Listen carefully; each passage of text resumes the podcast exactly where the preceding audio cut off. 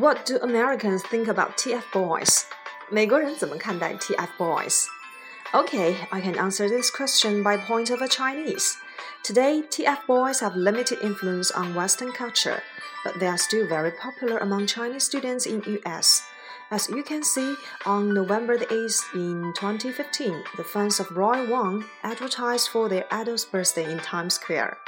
Also, on November the 28th in 2015, the fans of Jackson E, another member of TF Boys, rented three planes which has the name of their idol in the US to celebrate his birthday. All the support are made by Chinese students in USA, maybe ABCs.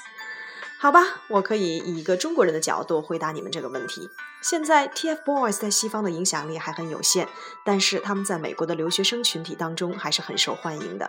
二零一五年十一月八日，TFBOYS 的成员王源的生日，粉丝在时代广场为偶像打广告庆生。二零一五年的十一月二十八日，另一位成员易烊千玺的粉丝在美国租了三架飞机，挂着偶像的名字为他庆生。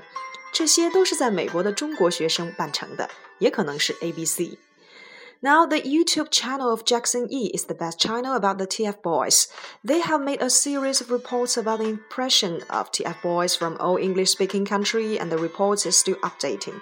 You can search 易烊千玺 or Jackson E on YouTube to get more information.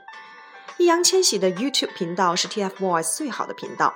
有一系列关于 TFBOYS 的英国专家采访报道还在不断的更新当中，你可以在 YouTube 搜索易烊千玺或者是 Jackson E 获得更多的信息。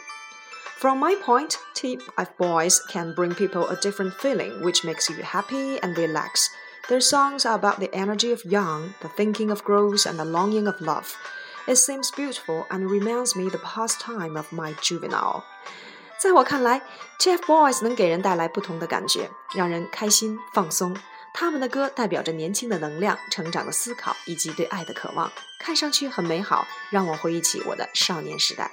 OK，think about the songs about the TFBOYS，想一想 TFBOYS 都有哪些歌曲吧。嗯，我不得不承认，我也是他们的粉丝。OK，that's all.